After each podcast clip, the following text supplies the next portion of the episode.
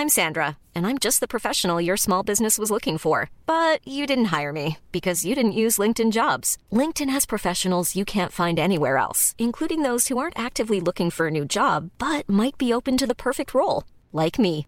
In a given month, over 70% of LinkedIn users don't visit other leading job sites. So if you're not looking on LinkedIn, you'll miss out on great candidates like Sandra. Start hiring professionals like a professional. Post your free job on linkedin.com/people today. Bonjour à tous et bienvenue à vous pour Midi News. Nuit de tension et de rassemblement un peu partout en France après le rejet des motions de censure à l'Assemblée nationale. Une nouvelle forme de manifestation semble s'installer. Alors de quoi s'agit-il? Comment les forces de l'ordre réagissent-ils? Et puis le volet politique avec la prise de parole demain du président Emmanuel Macron à suivre sur CNews. Alors à quoi faut-il s'attendre? Eh bien on le sait déjà.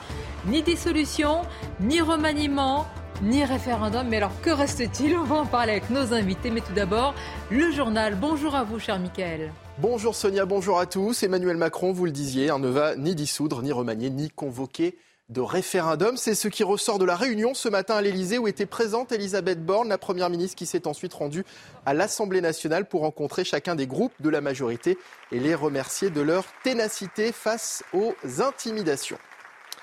Le Conseil euh, constitutionnel saisi par le Rassemblement national, les députés RN ont déposé ce matin un recours contre la réforme des retraites adoptée euh, hier par le Parlement pour que ce texte tombe dans les oubliettes de l'histoire et soit mis à la poubelle, ont précisé les porte-paroles du parti qui dénoncent une réforme injuste, brutale, qui va pénaliser les retraités français.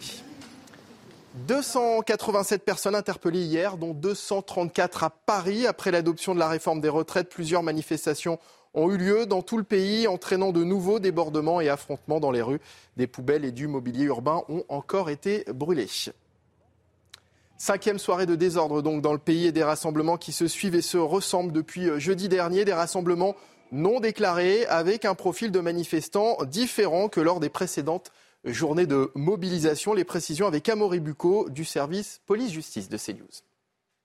Qui sont ces opposants à la réforme des retraites qui se réunissent en fin de journée dans les différentes grandes villes de France? Eh bien, selon nos informations, à Paris, ce sont essentiellement euh, des euh, jeunes gens aisés, plutôt aisés en tous les cas, proches euh, de l'ultra-gauche qui en partagent les idées mais pas les méthodes, hein, puisque ce sont des personnes qui ne s'en prennent pas directement aux forces de l'ordre ni aux symboles du capitalisme. Ils se contentent généralement de brûler des poubelles et craignent les forces de l'ordre. Dans d'autres villes comme Rennes euh, ou Marseille, c'est un mélange de jeunesse désœuvrée, euh, mais aussi d'étudiants, le tout dirigé par des euh, mouvements d'ultra-gauche, autrement appelés Antifa, qui nourrissent un fort ressentiment contre les forces de l'ordre. Alors ces jeunes gens qui se retrouvent, s'organisent le soir, et eh bien généralement ils le font via les réseaux sociaux justement pour se retrouver en des points précis et manifester. Le gouvernement annonce des réquisitions au dépôt pétrolier de Fos-sur-Mer, les premières dans le secteur pétrolier hein, depuis le début des grèves contre la réforme des retraites. Le ministre de la Transition énergétique précise que la réquisition concerne les personnels indispensables au fonctionnement du dépôt.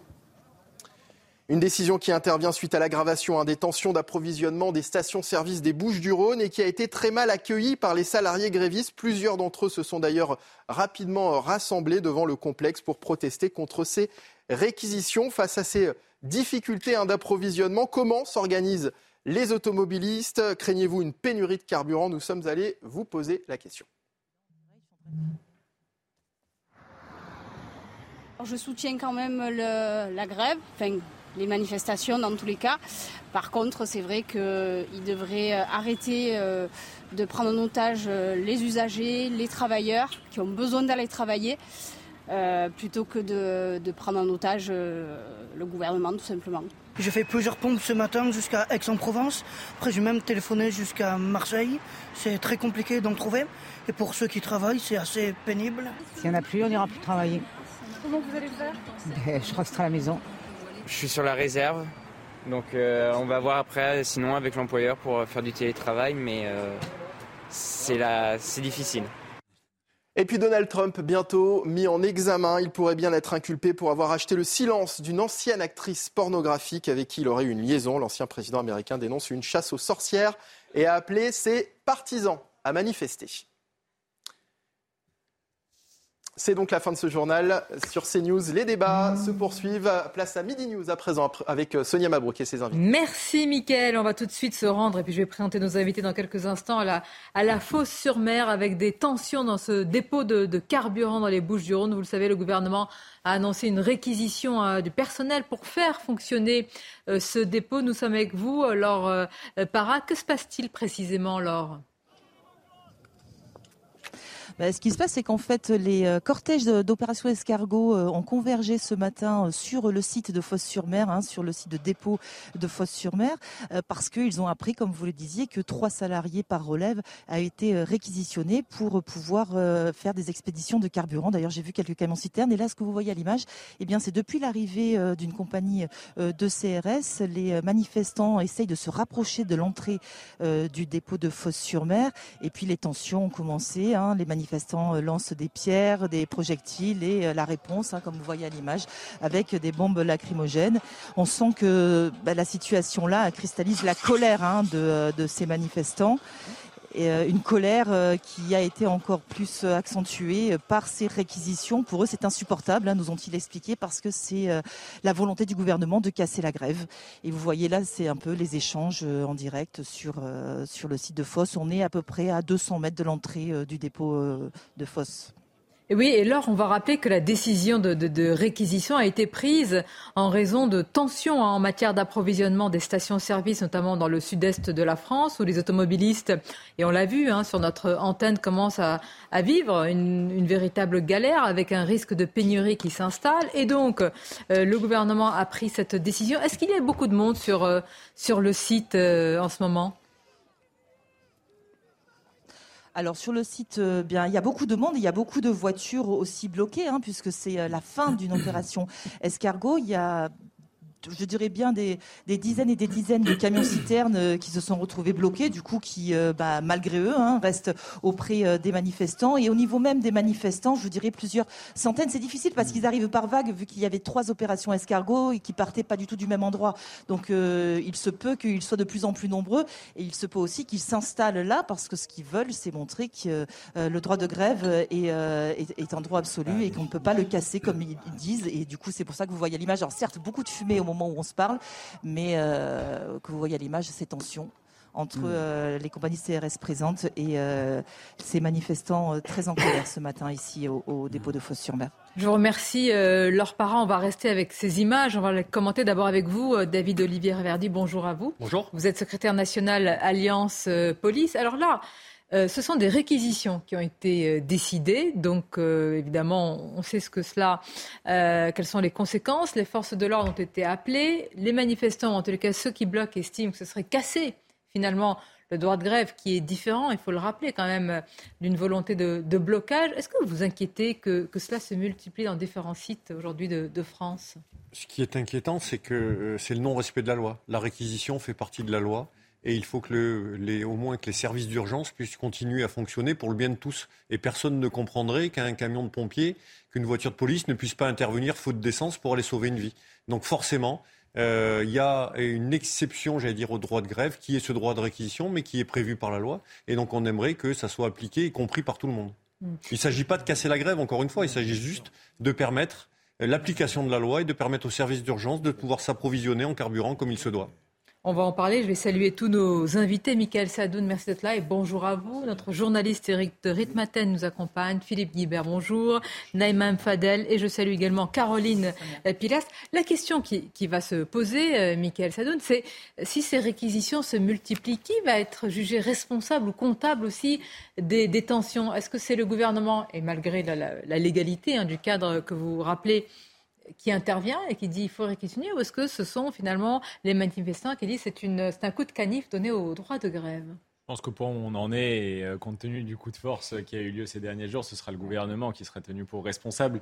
Mais euh, pour le moment, les mobilisations qui ont lieu dans les dépôts de pétrole ne sont pas de nature euh, à impacter vraiment l'activité économique du pays. Hein. Il y a 200 dépôts de pétrole dans le pays, il y en a 8 à peu près qui sont bloqués. c'est complètement, il faut expliquer aux téléspectateurs que c'est complètement différent du blocage des raffineries. Les raffineries, il y en a 8 dans le pays, donc mm. c'est beaucoup plus stratégique. Quand il y en a une de bloquée, ça a vraiment un impact significatif. Là, ce qui se passe actuellement, Bon, c'est un, phénomène de, de heurts, de violence qui traduit quelque chose politiquement, mais après, concrètement, dans l'activité économique, ça n'a pas tellement impacté. Oui, vous avez raison, mais sur le plan euh, social, Éric de Ritmaten, la réforme, rappelons-le, hier, et on va en parler, a été adoptée. Elle n'est pas promulguée, elle est adoptée. Ça veut dire, est-ce qu'on va aller vers ce type de situation? Il va y avoir de plus en plus de blocages et donc d'interventions de, ce genre avec des points comme ça, quand même de crispation sur les territoires. c'est certain, il va y avoir les, syndicats vont en profiter hein, pour, pour monter au créneau, pour multiplier ces actions. Et c'est pour ça qu'il ne faut pas que ça traîne. Il faut, je pense, débloquer très vite la situation. Bah, déjà, on voit avec le problème des éboueurs, ça n'avance pas beaucoup. Hein, parce qu'après, il y a la question de l'image du pays. Hein, je ne sais pas si on en parlera tout à l'heure, mais quand on revoit, quand on interroge à l'étranger euh, les, offices étrangers, si vous voulez, qui regardent la France, aussi bien la presse d'ailleurs, on, en aura des témoignages tout à l'heure chez Clélie Mathias, je peux vous dire que vraiment il y a une inquiétude qui monte. La France se dégrade. Je, lis, hein, j'ai même eu tout à l'heure le, patron des, commerces de France, M. Chedal, qui s'occupe aussi des cafés, hôtels, restaurants. Il me dit, mais je reprends sa phrase tellement elle était forte, on est en train de flinguer Paris. Il parle déjà de Paris avec tout ce qui se passe sur les immondices, les poubelles, etc. Mais si vous élargissez à la province Rennes, Nantes, Lyon, qui aussi euh, vit ce chaos, ça commence vraiment à poser des problèmes sur l'image. Comment voulez-vous les investisseurs étrangers qui Mais avez-vous une baguette magique? Parce que euh, comment débloquer? On va voir, et puis on sait déjà à peu près on ne va mhm. pas évidemment euh, savoir avant ce que va dire le président, mais on en parlera. Ni dissolution, ni remaniement, ni référendum. Donc, en tous les cas, ces, trois outils d'importance ne seront pas, ces trois euh, euh, situations ne seront pas à l'ordre du jour demain.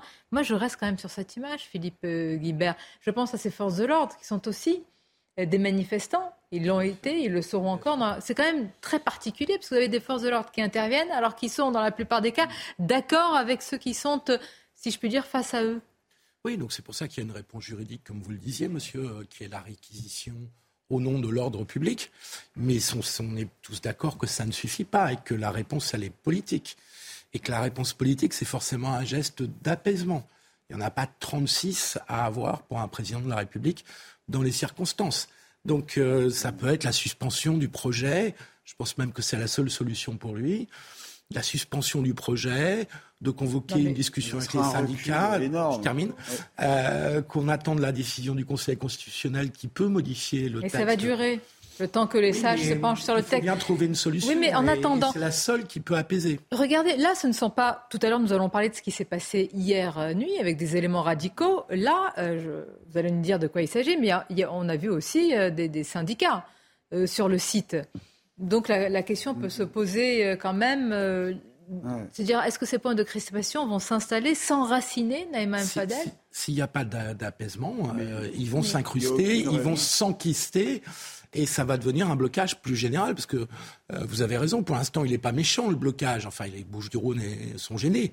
Mais, mais euh, ça peut s'étendre bah, au pays progressivement. Moi, je pense que les, le problème des syndicats aujourd'hui, c'est justement... Euh, je pense que par son comportement, quand même, le président Macron les a un peu délégitimés parce qu'eux, ils avaient organisé des manifestations qui se sont très bien déroulées.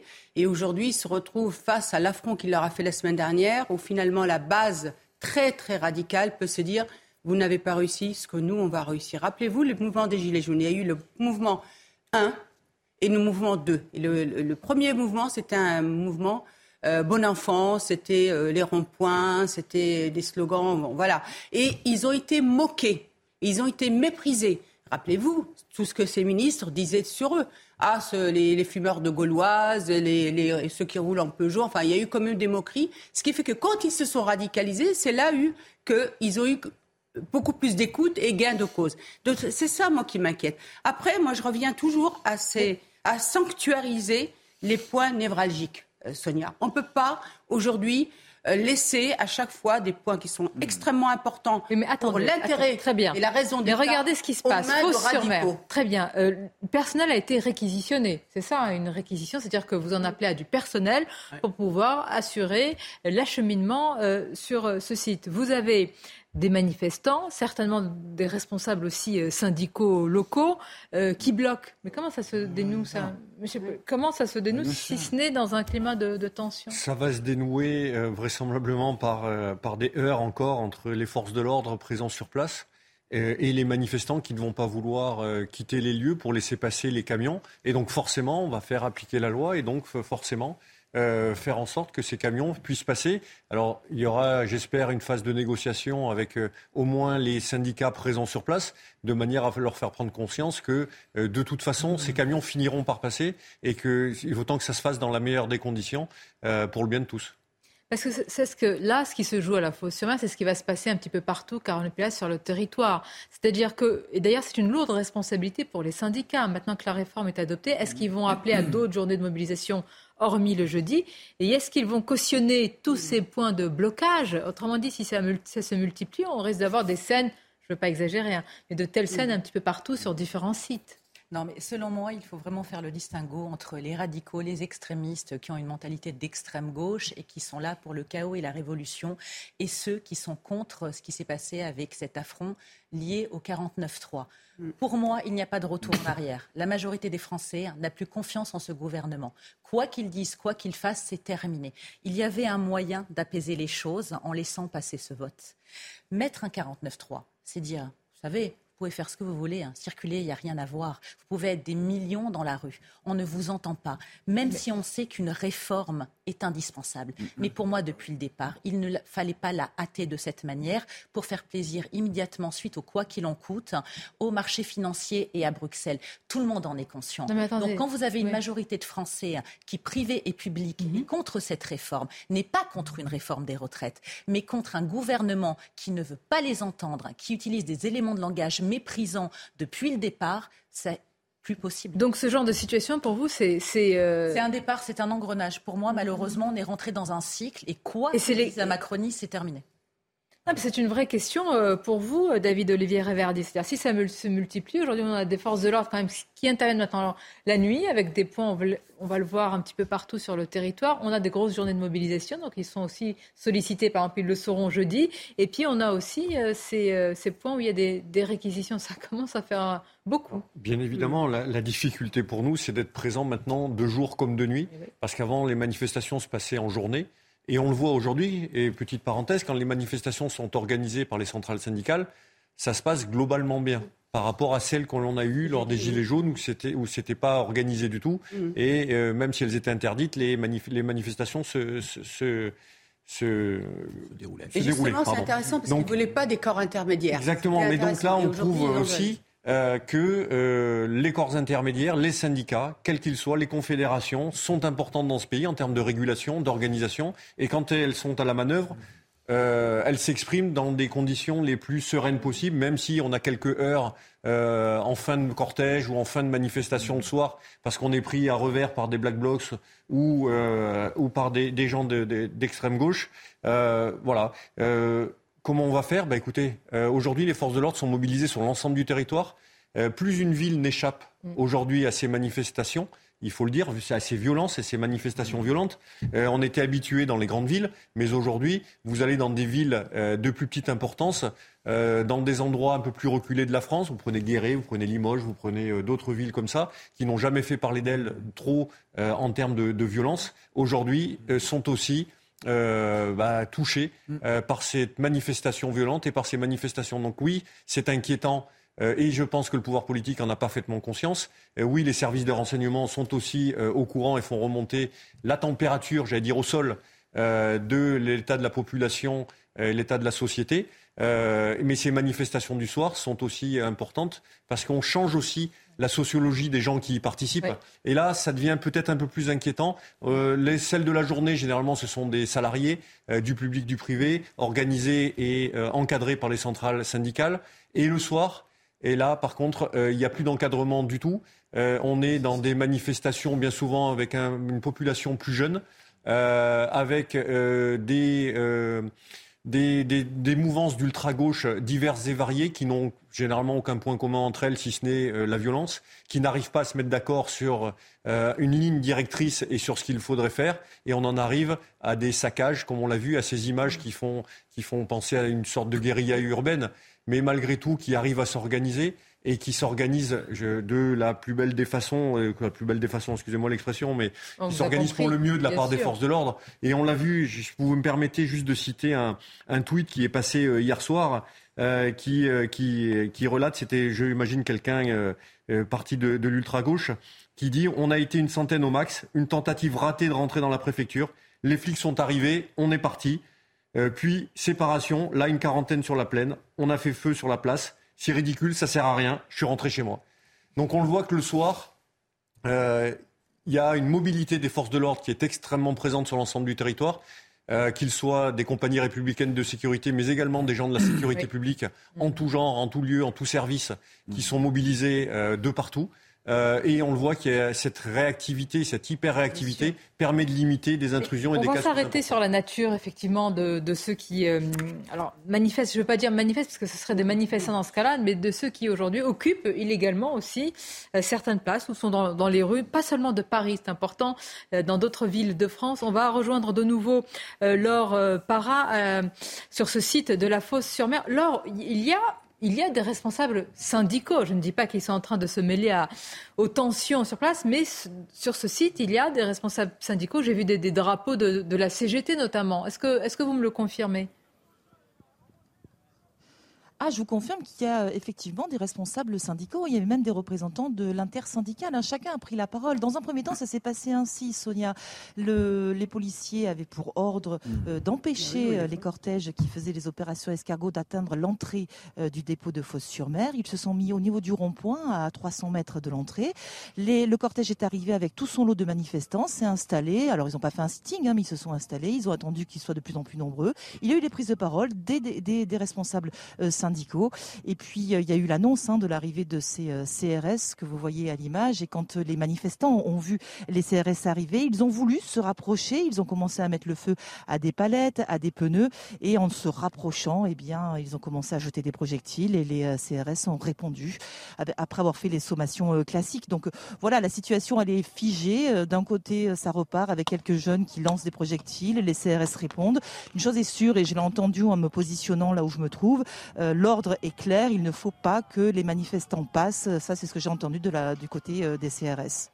Merci Laure Para. Laure a tout résumé par un mot, c'est le mot figé. On a l'impression d'ailleurs que la situation est figée à la Fosse-sur-Mer, que c'est figé d'ailleurs dans le pays avec ces mobilisations dont on va parler. On va y revenir juste après la pause. Mais je trouve quand même là la présence des, des responsables syndicaux. Et c'est vrai, Laure a précisé, l'intersyndicale s'est exprimé. Je disais, c'est une lourde responsabilité pour eux aussi maintenant par rapport à ce qui va venir Comment ils vont décliner tout cela dans les jours euh, prochains, Eric euh, Oui, c'est la grande question, surtout que ça va être difficile de voir comment la CGT va prévoir la suite. Hein. Il ne faut pas oublier que euh, Philippe Martinez va quitter donc la, direction générale, le secrétaire général, hein, il va être remplacé. Donc le vote va avoir lieu ce week-end. Donc après, comment ça va euh, s'enchaîner tout cela? Et puis est-ce qu'il va être sur la même ligne que la CFDT Alors d'une manière générale, oui, ils contestent euh, la réforme. Ils vont tout faire pour la bloquer. Mais après, sur les modes d'action, ça va être très différent. Moi, je voulais juste, si j'ai encore une seconde, ajouter que vous savez, euh, je suis pas, je suis pas tellement d'accord quand vous dites c'est irréversible, parce que moi j'ai entendu hier Elisabeth Borne parler de, de social. C'était important de voir qu'elle a rappelé un peu au dialogue social mais enfin, dans... Oui, mais c'est pas. sauf qu'elle va convoquer sa conférence. Vous savez, n'oubliez pas qu'il va y avoir une conférence. Alors, on va voir si les syndicats viennent, justement. Est-ce qu'ils vont accepter de discuter? Mais il y a quand même la question. Eric, ils vont se dire discuter maintenant. C'est une manière. Ça sonne quand même un peu comme. Euh, Pourquoi ils ont fait ça C'est la bouée de sauvetage avant que le bateau coule. Bah oui, la semaine dernière, c'était l'occasion. Bah, il faut bien qu'ils reprennent la main. On va voir. On va voir. C'était après une période où ça s'est très bien passé. Donc c'était là l'occasion. Ils ont demandé à voir le président. Pourquoi justement ne pas saisir cette occasion de les rencontrer même si à la fin, c'est Elisabeth Borne qui va être chargée de sa conférence. à partir du moment où il y a eu 49 Ça ne peut être qu'une initiative du président de la République. Merci. Là, Elisabeth Borne euh, n'est pas en, Mais attendez-vous, on va en parler. de reprendre l'initiative. Mais moi, ce qui m'intéresse vraiment, c'est des situations de tension. On voit nos forces de l'ordre, on va en parler, qui sont un petit peu partout dans le pays sur des manifestations maintenant de nuit, en tout cas de début de soirée, sur des sites quand même, euh, comme on le voit à la C'est une situation qui, est compliquée si elle devait s'enraciner. Hein. C'est du blocage et de l'affrontement presque inéluctable s'il ne se passe rien. Mais Ça veut dire que les syndicats cautionnent le fait qu'on caillasse les policiers, là. Je ne sais pas s'ils cautionnent, mais ils euh, cautionnent le blocage. Euh, c'est d'ailleurs ce qu'ils avaient à Ils estiment que les réquisitions, mm. euh, c'est un coup de canif au droit de grève, alors que c'est évidemment juridiquement. C'est juridiquement évidemment. Courte pause et on se retrouve avec ces images et plus largement on reviendra à ce qui s'est passé hier.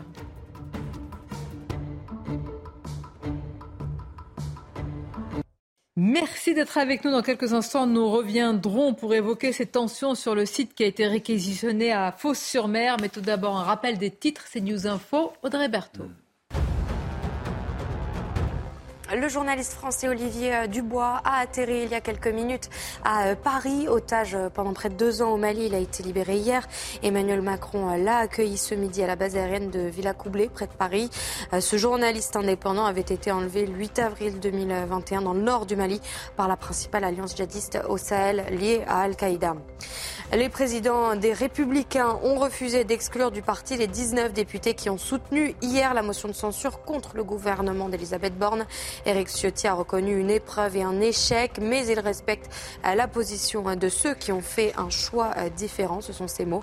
Les responsables des Républicains avaient appelé à ne pas voter la motion de censure.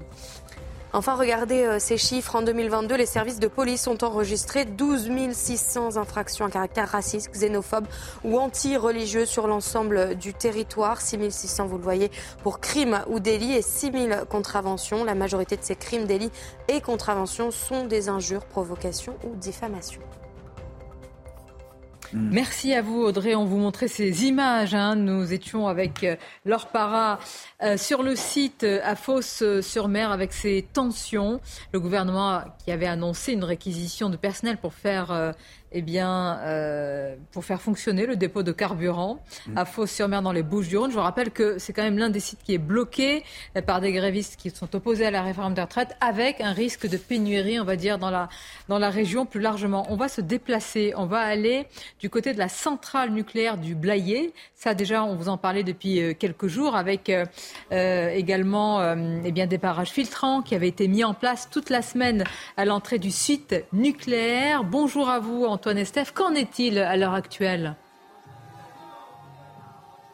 Bah, écoutez, vous savez, l'intersyndicale l'avait dit la semaine dernière, ce qu'ils veulent, c'est occuper le terrain tous les jours. Ça veut dire qu'hier, par exemple, ils étaient en face de la préfecture de la Gironde. Et aujourd'hui, vous le voyez, ils sont venus en renfort ici.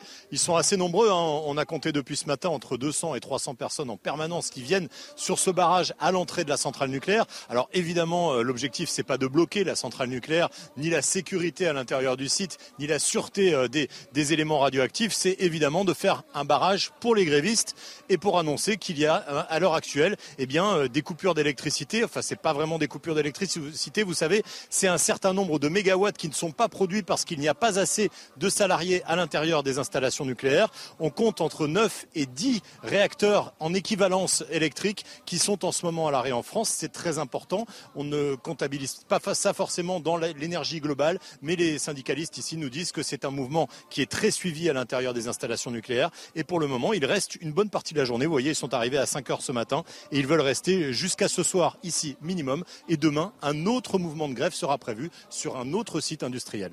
Antoine, je ne sais pas si vous disposez de, ces informations pour me répondre. Est-ce que la grève engendre des baisses de production euh, électrique, mais également, je crois qu'il y a des travaux d'ailleurs de maintenance sur ce site. Est-ce que tout cela est, entravé? Est-ce qu'il y a des conséquences très, euh, très précises?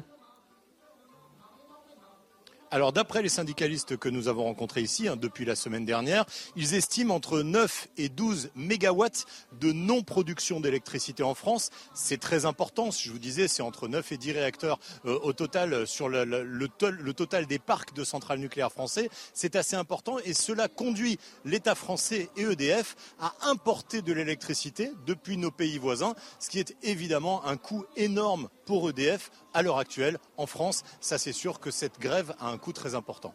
Merci beaucoup Antoine Estève. On vous retrouvera tout à l'heure en direct toujours et en duplex de cette centrale nucléaire du Blayet, probablement avec un, responsable syndical à, votre micro pour voir, pour appréhender comment justement ils anticipent, imaginent les prochains jours et les prochaines retours au site à, à Fos-sur-Mer face au blocage contre la réforme des retraites, avec toujours ces images, ce, face-à-face avec les, les forces de l'ordre. On en parlera aussi avec ce qui s'est passé dans les, dans les rues, notamment de Paris, mais pas seulement.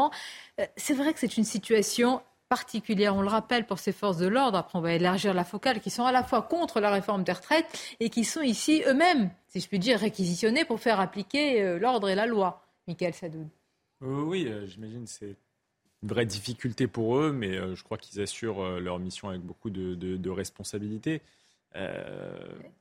Écoutez, moi après, je ne sais pas ce que le gouvernement peut faire de plus dans la situation actuelle. C'est-à-dire qu'il n'ose pas tellement rentrer au clash avec les grévistes parce que si ça commence à partir en violence, la situation peut devenir vraiment explosive. Mm. Ils peuvent pas non plus être dans la passivité totale parce que ce serait une erreur que de laisser faire des mouvements de grève alors même que le processus démocratique a été mené jusqu'au bout avec toutes les voies de recours que ça impliquait à l'Assemblée.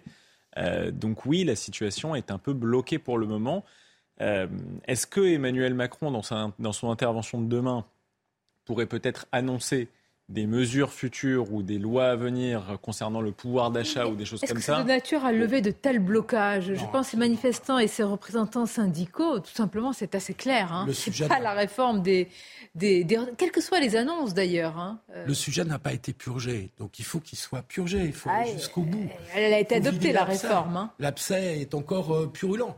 Euh, et donc, encore une fois, je pense que la seule solution pour Emmanuel Macron, euh, s'il veut éviter que les forces de l'ordre euh, on peut aller jusqu'au risque qu'un beau, qu'un beau matin, euh, des forces de l'ordre ne veuillent pas charger des manifestants. Enfin, ah on, peut on peut aller jusque si on pousse vraiment la tension, ah si on attend, si on laisse pourrir, on peut aboutir à des situations vraiment très embêtantes pour non, mais là, il la garantie de Reconnaissant en fait les responsables syndicaux, et en particulier la CGT, c'est bien que maintenant c'est par ces blocages et par les risques de pénurie qui pourront un petit peu tenir les rênes de la tension et du rapport de force. Voilà. Ils ont essayé les manifestations pacifiques, ça n'a pas euh, Mais même là, les policiers, ils réagissent contre qui? Ils réagissent pas contre les manifestants euh, lambda, ils réagissent à la violence à ceux qui saccagent, Mais regardez, à ceux qui sèment le Regardez là, depuis le pont, euh, ce sont des, projectiles qui sont lancés sur les forces de l'ordre. Ce que je, je, disais tout à l'heure, Sonia, c'est que ce qui m'étonne là, pour le coup, c'est que les représentants syndicaux cautionnent en fait parce qu'ils voient pas, il faudra leur poser la, question. Non, je sais pas s'ils cautionnent. En fait, ils sont là. Non, mais euh, non, il faut qu'ils se solidarisent. Il faut quand même là. Oui, mais ça, l'avouer, non, c'est d'avoir réuni l'intersyndicale. Parce que quand vous pensez qu'il y a Berger avec la CGT et Sudrail, moi j'attends la scission maintenant. Il y aurait une fracture à un moment donné. D'accord, mais attendez, avant la scission et l'analyse politique et syndicale, moi je trouve qu'il y a une véritable question là. Vous êtes sur un site où il y a quand même des responsables syndicaux qui sont présents, où il y a des jets de projectiles contre les forces de l'ordre. Bon. C'est-à-dire que nous, on fait toujours la différence. Mais est-ce qu'ils vont les entendre. Est-ce que c'est audible si euh, l'intersyndicale leur demande d'arrêter Je pense qu'il y en a quand même dans le lot hein, qui sont normalement constitués, qui n'ont pas envie de violence et que ça dérape et que ça déborde. Est-ce que vous pensez que ces eh gens qui sont quand même très déterminés vont s'arrêter parce qu'on va leur dire stop? Il y a une différence entre la détermination et la violence. Ah mais je suis d'accord, mais moi je suis contre, je trouve ça totalement scandaleux. Ils peuvent se désolidariser, euh, Caroline, ils peuvent se désolidariser, ils peuvent, justement, c'est quand même les représentants syndicaux peuvent se désolidariser, arrêter le tout, euh, je sais pas, moi, c'est un piège, c'est un piège parce que euh, oui. probablement s'ils se désolidarisent, que vont donner les, blocages euh, La réquisition est un. Je crois comprendre, les images montrent que c'est la CGT 13 là qui est présente à la Fosse-sur-Mer et que, comme on l'a rappelé tout à l'heure, il y a un congrès de la CGT, il y a un vote à la CGT. Euh, dans la semaine qui vient, enfin dans les, dans les semaines qui viennent, je ne sais plus quel jour exactement. Hein, et puis Monsieur Mathieu. Attends, attends. Et, donc, euh, ça veut dire qu'au sein de la CGT, là, il y a une petite perte de contrôle du, national, dans la mesure où Philippe Martinez est en train de finir son mandat.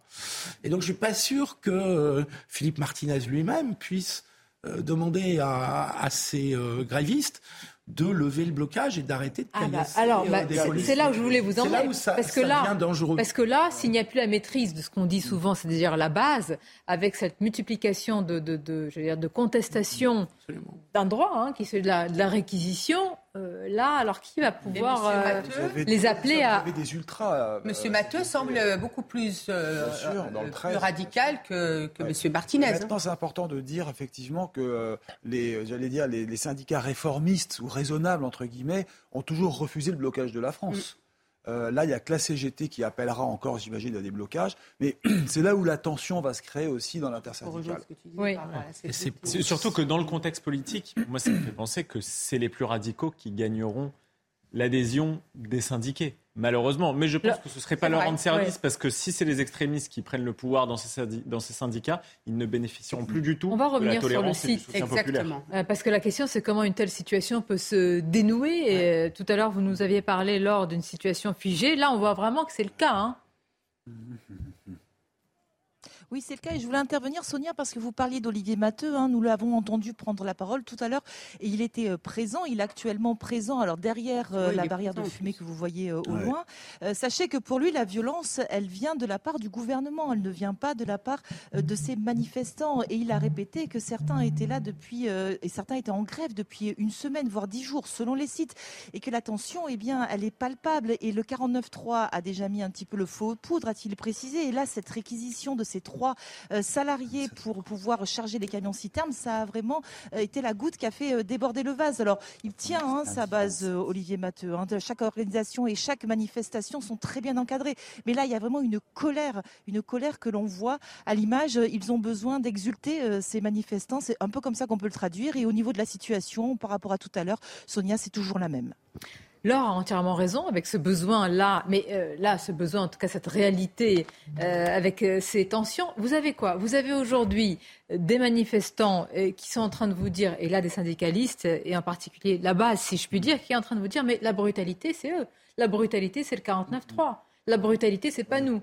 Ah bah oui, mais, vous voyez, on est dans deux logiques qui sont complètement deux lignes parallèles qui vont pas se rejoindre. Dans ce cas-là, toute décision est brutale parce qu'elle arrête quelque chose et elle met de côté tous ceux qui n'étaient pas d'accord avec. Mais au bout d'un moment, la démocratie, quand même, a fonctionné ces dernières semaines. Qu'est-ce que vous appelez Les oppositions n'ont pas réussi à se mettre d'accord à constituer une majorité au Parlement. On peut dire la légalité ou la Constitution a fonctionné. Non, les, oppositions les, oppositions ont eu la possibilité de renverser le gouvernement. Ça s'est joué à neuf voix près. Je sais, justement, Michael, vous pensez que le gouvernement est renforcé? Quand moi j'ai entendu récemment M. Véran sur une antenne, une station radio, à dire que Madame Borne était renforcée à neuf voix près. Pardon, mais ces gens-là ne sont pas hors sol. De toute façon, à défendre M. Véran sur quelques dossiers que Non, mais il n'y a pas une dichotomie entre la population et le gouvernement. Alors là, vous touchez du, doigt quelque chose de très important. Il y a, Attendez, connexions. Michael, autant on peut écouter votre discours raisonné, raisonnable, autant est-ce qu'il n'y a pas une provocation à employer certains mots? C'était comme euh, dimanche, euh, aussi bien Olivier Dussopt et Bruno Le Maire qui affirment que tout le processus a été respecté, démocratique, presque tout va bien, Madame la Marquise.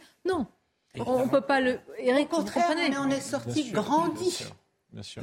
Non, mais c'est pas ça, c'est une, faute de communication. Est-ce qu'on met pas du sel sur les plaies du pays aujourd'hui C'est ça. Et aucune violence n'est légitime. Hein. Ah, nous, sommes tous d'accord. On est dans une situation de blocage et politique et social. Mmh. Parce qu'il n'y a pas eu une majorité pour renverser le gouvernement. Tu as évidemment raison, mais il n'y a pas non plus une majorité pour gouverner. Euh, et donc on est dans un blocage politique. Non, mais il y a une majorité on est dans un blocage social à partir du moment où il n'y a pas eu jusqu'à présent euh, tu le disais tout à l'heure, le président de la République a raté une grande occasion, ne ressemblant pas les syndicats. Ça aurait été le moment d'apaiser les choses. Donc il n'y a pas eu non plus de démocratie sociale. Donc la démocratie parlementaire est bloquée. Ah, non, elle est passée, la démocratie parlementaire. Ah, hier, c'est la fin du processus parlementaire. Mal, cabossé, mais elle est passée. Surtout avec le grand soutien du Sénat par les Républicains. on peut faire une fois le 49-3 qui passe à neuf voix, mm. mais euh, la fois prochaine, ça passera pas. Enfin, je veux dire, de gouverner par le 49-3 je ne parle même pas pour les quatre ans qui viennent, mais juste mm. pour les trois mois qui viennent. Comment ils font? Ah mais je sais pas. Pour le projet de loi immigration qui arrive au Sénat, c'était ce qu'avait dit euh, Florian Tardif tout à l'heure sur notre antenne euh, à Jean-Marc Morandini. On a beaucoup on attend de voir si c'est confirmé, mais on voit mal comment ce texte peut arriver. Bah, sur, ça, sur ça, c'est plus facile parce que la position des Républicains sera beaucoup moins ambiguë. Donc ah bon, ah bon vous êtes sûr qu'ils sont d'accord entre eux sur ce texte Je pense. Non, non, mais attendez, je pense qu'ils n'arriveront plus à s'accorder avec le mais gouvernement. Qui ils Mais qui sont-ils aujourd'hui Mais Michael, il y a pas tous en même temps. Caroline. Il y a la loi travail avant. Mmh. qui va être en lien quand même direct avec cette réforme des retraites. Hein. Vous croyez que les oppositions ainsi que les syndicats vont renoncer à tout Et là, pour l'instant, ça a été reporté au calendes grec. Hein. Donc ça veut bien dire que le gouvernement est quand même... Euh, avant de ces, de ces j'allais dire, combinations, si je puis dire, politiques, etc., sociales, je vous assure qu'il faut d'abord dénouer des situations de terrain. Et là, si elles se multiplient avec des blocages comme ça, conséquences sur les automobilistes, les pénuries, etc. Euh, et, et j'insiste sur la fatigue des forces de l'ordre Absolument. Parce qu'ils sont vraiment sous tension. Mais pourquoi, par exemple, aujourd'hui, dès, euh, dès aujourd'hui, annoncer pas de dissolution, pas de remaniement? Enfin, je ne sais pas. Pourquoi donner rendez-vous demain à 13h je sais pas. Moi, Ouais, parce sais- que- non, mais, mais- je- non, mais vous savez. euh, Eh, Vous pouvez pas lui retirer tout le tapis sous les pieds, le président. Il faut bien qu'il s'explique. Euh, Il va s'expliquer quand même. Il faut bien l'écouter. D'ailleurs, vous l'écouterez à J'ai même 13h pas envie d'écouter sur CNews. Ah non, vous l'écouterez sur CNews à 13h demain. Eric. Je disais que de toute façon, une décision, euh, une décision impopulaire, elle n'est jamais acceptée. On a eu plein des manifestations en France. Il y a eu plein de mesures qui ont, semé le chaos. Mais vous non, banalisez, pourquoi là, tout gouverner ce qui contre se le passe, C'est faux. Alors, je suis d'accord que ça. Chirac le- a bien retiré. Hein. Le moment a été mal choisi. Voilà. Ça a été mal expliqué. Je suis d'accord sur tous ces arguments. Mais quand vous avez un pays à réformer, il faut avancer. Vous faites comment? C'est le réformer. Vous voulez si vous Mais qu'est-ce que ça veut dire réformer? Bah, Parce que moi, je réformer, sais plus ce que ça veut c'est dire. plus possible On Attends, avec tous en même cette- temps. cette Non, non, vos exception prises de parole française. les uns après les Cette autres. exception française n'est pas normale. Je je sais pas ce que vous en pensez, mais c'est quand même pas normal. Pourquoi on serait le seul pays au monde? En Europe, il y a que deux pays qui ont la retraite en tout de 65 ans. Je crois que c'est la Finlande, je sais plus lequel, ou le Danemark, et, et la France. Mais est-ce que vous trouvez ça normal dans, dans- dans une union Mais, mais- mais répondez-lui. Ah, mais- Naïma Mfad. Si, c'est ce que vous dites. Vous rêveriez Ah, re- que la réforme soit Ah non, moi je suis pour une réforme. Bah oui, je vais mais être euh, honnête avec toi. Je vais te dire, moi j'aurais voulu une réforme où on met au centre la valeur travail. Qu'on travaille déjà sur cette question de la valeur du travail, qu'on travaille sur une politique Mais ça, familiale un qui permette sociétal, aujourd'hui qu'on n'ait plus que 1,7 pour un, un- un- un retraité. Tu vois? Qu'on qu'on puisse aussi revoir tout notre système lié à l'État-providence. Aujourd'hui, il est déséquilibré, il ne fonctionne plus. Mais donner la parole aux gens qui travaillent et qui se donnent Mais- du mal, tu- qui créent de la richesse. Mais et qui voilà, voilà. on, on donne la parole Mais- qu'aux gens qui se mettent en grève et qui veulent pas Mais non, mais non, mais là, c'est les travailleurs. Désolé, bah, allez interroger Mais les bien gens qui sûr, veulent faire mais, bouger mais les c'est la manière. là, Tu disais, euh, Caroline, la méthode. Moi, je suis vraiment très, très suis- je surpris. rejoins ce que disait Et la pénibilité Alors, attendez, attendez, Ah, s'il vous plaît. Attendez, on suis va pas refaire le match. Parce que quand vous regardez le projet, il y a quand même la pénibilité. Ça y est, maintenant, euh, la réforme est adoptée. Il y a une vraie colère dans le pays, même si vous n'êtes pas d'accord sur. euh, euh, vous êtes plutôt, j'allais dire, en accord avec le fait qu'il faille avancer pour vous et réformer. Mais la question, c'est. C'est quoi la réforme? On ne sait plus ce que Ouais, c'est. Certains estiment qu'on va trop, certains dans un système aujourd'hui qui est libéral ou néolibéral et qu'on n'entend plus d'autres. On va se mettre d'accord là-dessus. David Olivier Réverdi, vous êtes revenu avec nous, secrétaire national Alliance Police. Je voudrais savoir, les, les policiers, les forces de l'ordre qui sont là au contact, si je puis dire, et dans les rues de France euh, également, euh, qu'est-ce qu'ils attendent demain? Qu'est-ce que vous, vous attendez demain d'une prise de parole d'Emmanuel Macron, par exemple? Est-ce que vous en, vous en attendez quelque chose? Bah, comme ça a été dit précédemment, euh, l'issue, elle est politique. Euh, Ce ne sera pas une issue sécuritaire, ce n'est pas les forces de police euh, qui vont euh, gérer le problème.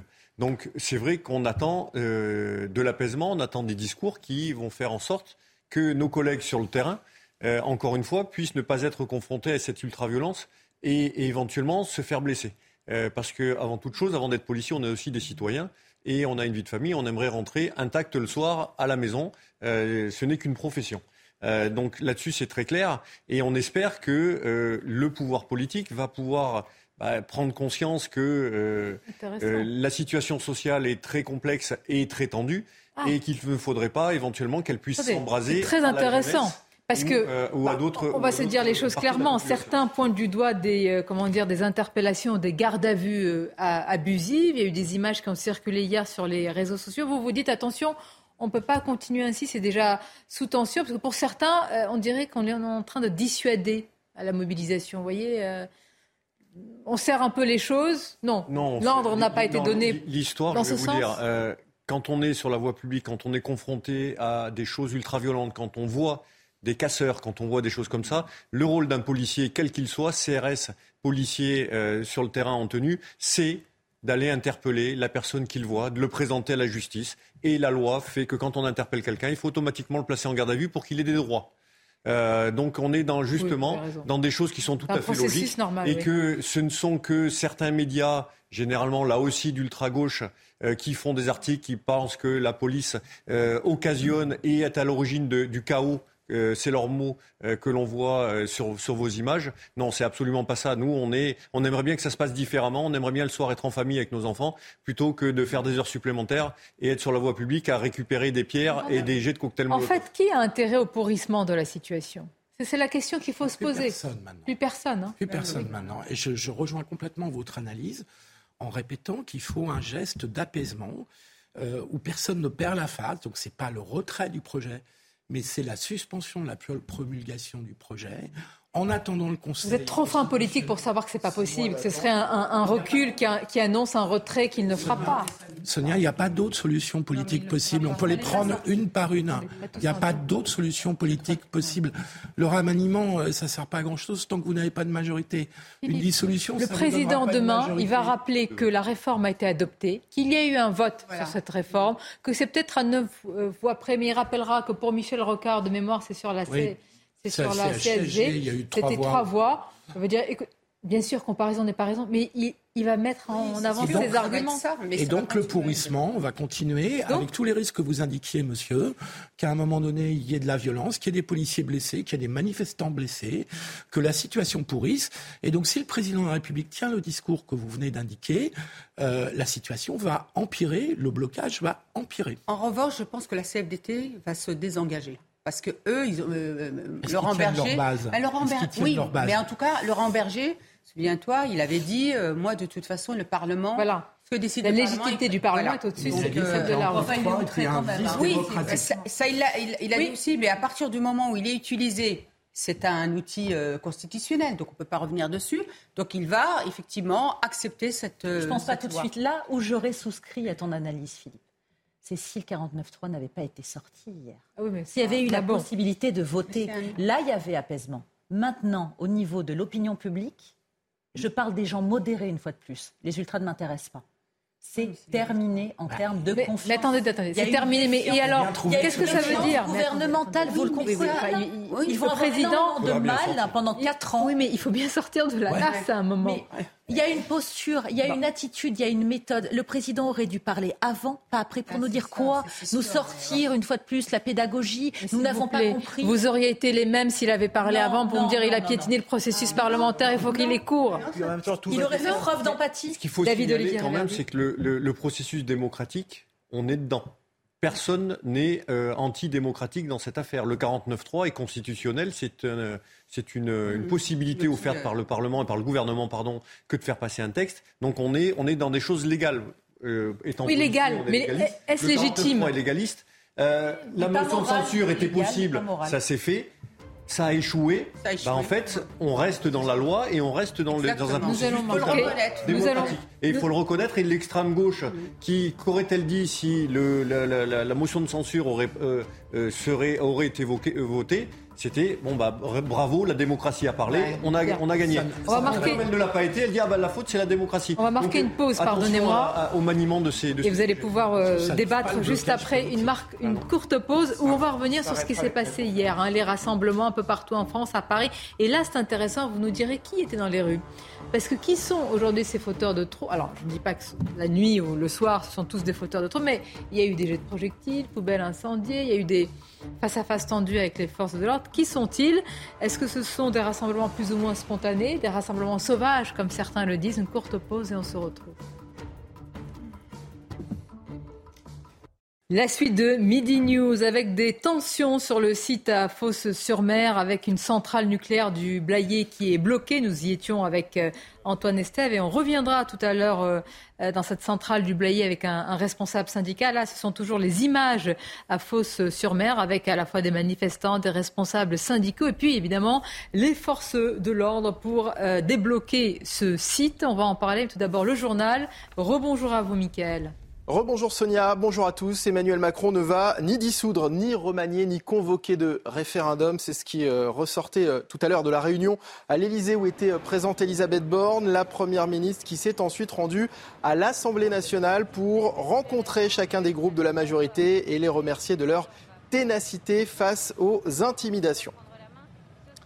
Le gouvernement annonce des réquisitions de personnel au dépôt pétrolier de Fosse-sur-Mer, les, premières hein, dans le secteur pétrolier depuis le début des grèves contre la réforme euh, des euh, retraites. Le ministre de la Transition énergétique précise que la réquisition concerne les personnels indispensables au fonctionnement du dépôt. Des réquisitions que Clément Beaune, le ministre des Transports, a d'ailleurs tenté de justifier ce matin. Écoutez, il était l'invité de nos confrères de France Inter.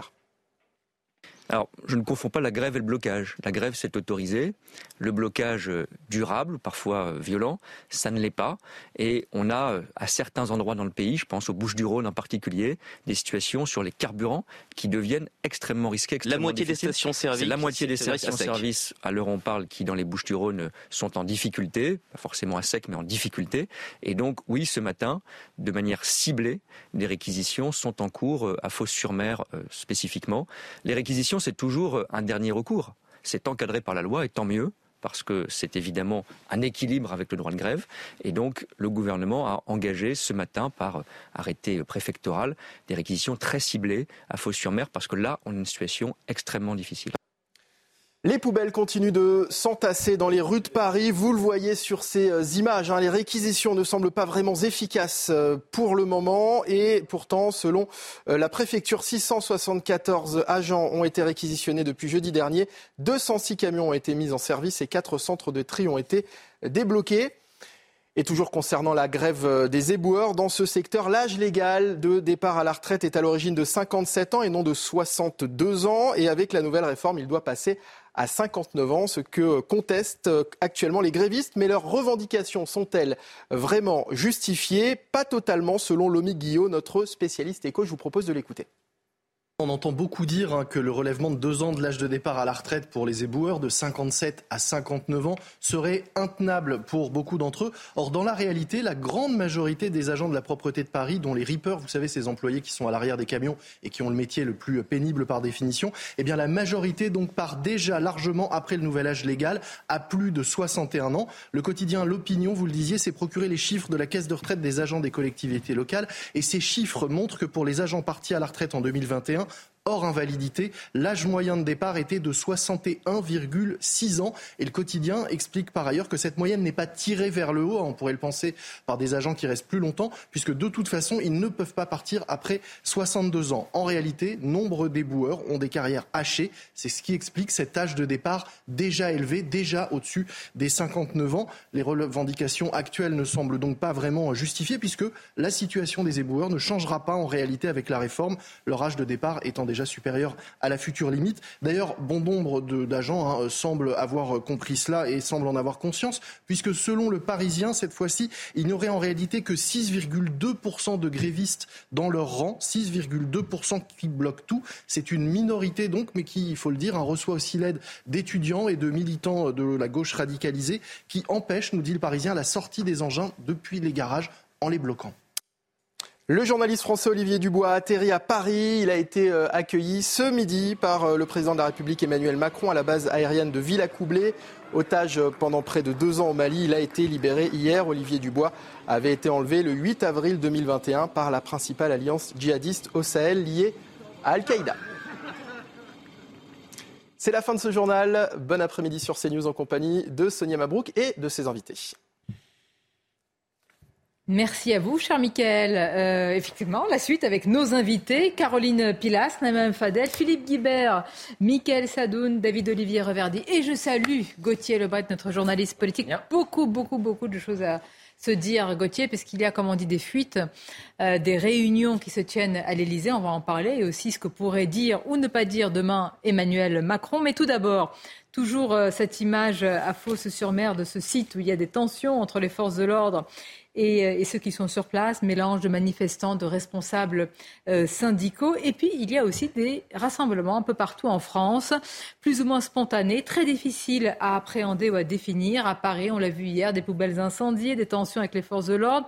Alors, qui sont ces manifestants Pour certains, aussi des éléments radicaux? Thomas Bonnet nous en dit plus.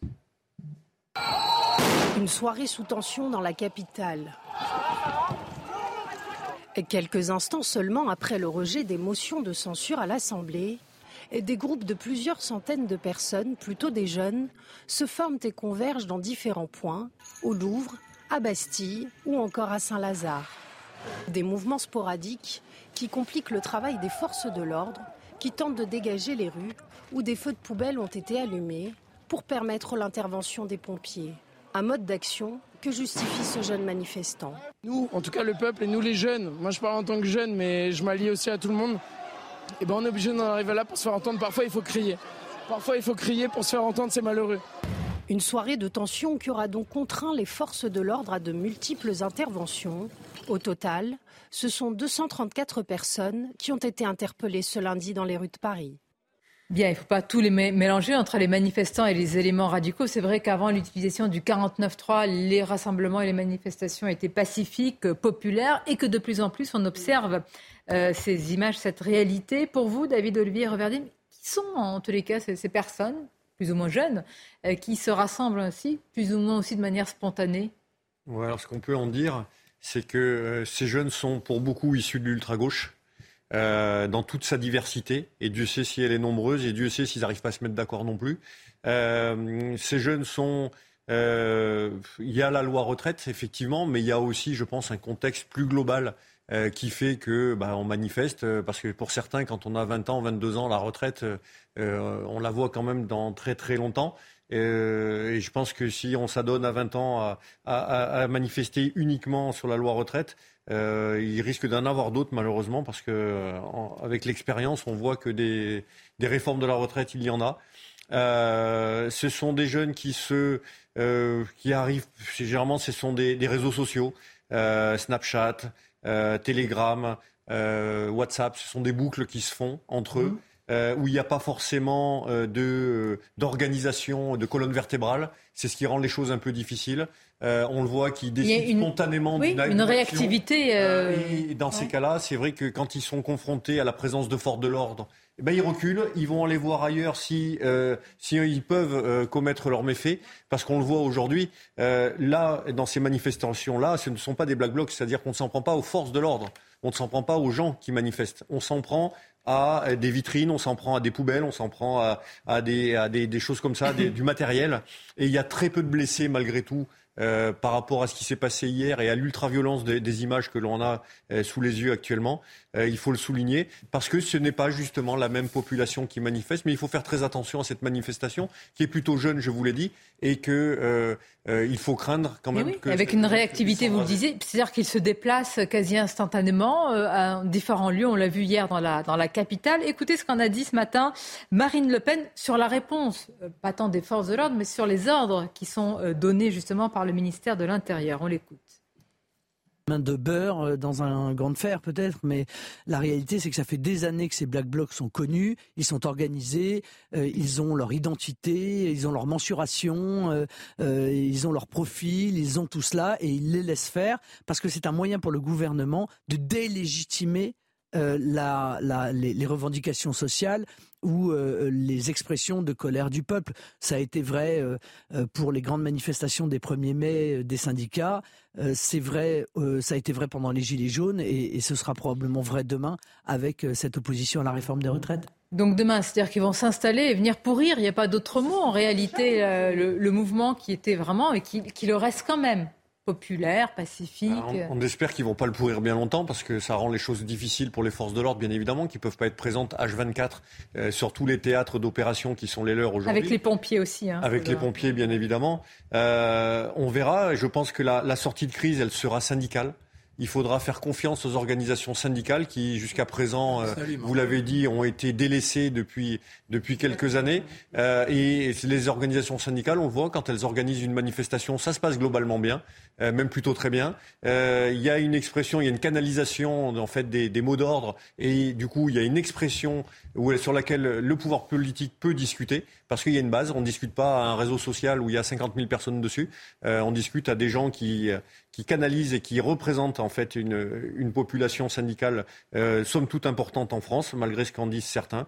Euh, effectivement, la sortie, pour moi, elle ne peut être que euh, par le monde syndical.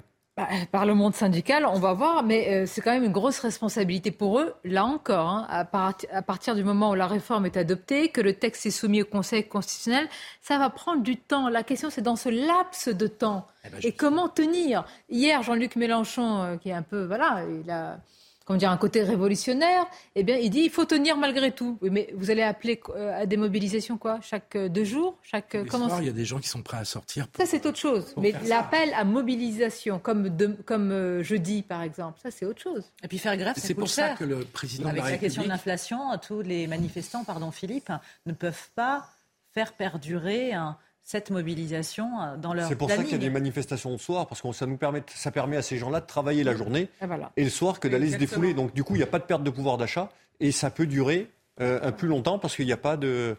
à la fin du mois, le manifestation de nuit. Justement, moi je rebondis sur ce que vous disiez, sur en disant la sortie, elle est, la sortie de crise possible, elle passe par les syndicats. C'est que je pense qu'Emmanuel Macron doit profiter de ce laps de temps avant la décision du Conseil constitutionnel pour engager une discussion avec les syndicats. C'est ça le vrai geste d'apaisement. Parce que politiquement, là, euh, le blocage est total, il n'y a pas de majorité contre, il n'y a pas de majorité pour. Euh, une dissolution n'apporterait pas forcément la majorité qu'on attend, euh, pour ou contre d'ailleurs. et donc, il n'y a pas de solution. Donc la solution, vous l'avez très bien dit, c'est la solution de discuter enfin avec les syndicats ce qui avait été raté au moment où Emmanuel Macron. J'entends, mais pardonnez-moi, vous croyez que c'est la seule réforme des retraites là qui est en jeu? Non, non, mais là c'est la, c'est le prétexte pour. D'accord. Mais vous savez, mais derrière la colère, c'est un, c'est un continuum de colère peut-être face par rapport à Emmanuel Macron, au gouvernement.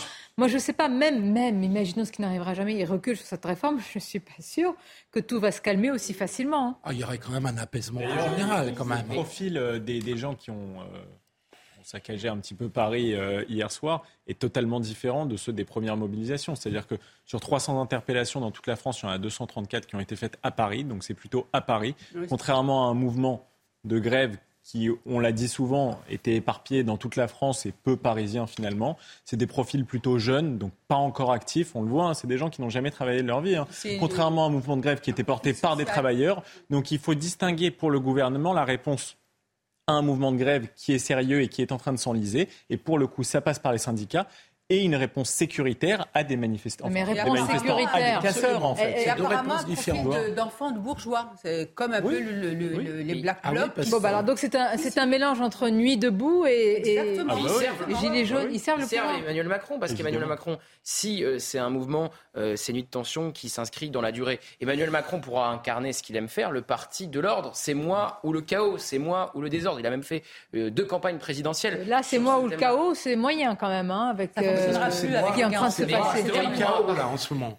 c'est vrai, c'est vrai, c'est vrai. Et euh, on a eu euh, l'épisode des, Gilets jaunes, donc c'est compliqué effectivement d'être le président de l'ordre, alors que c'est tant le désordre depuis qu'il est euh, président. Mais c'est tout de même une stratégie de communication qu'espère l'Élysée depuis le départ. Ils avaient parié sur le pourrissement du mouvement. Le pourrissement n'est jamais arrivé. Et depuis que le 49-3 a été déclenché par Elisabeth Borne, on, est à une, on en est à une série de nuits de violence. Donc ce que va faire Emmanuel Macron, et on le verra sans doute demain dans son interview, c'est réaffirmer qu'il est là pour effectivement faire barrage, pour incarner l'ordre face au désordre. Attendez, parlons-en, Gauthier Leroy, parce que là, donc, ni dissolution, ni remaniement, ni référendum.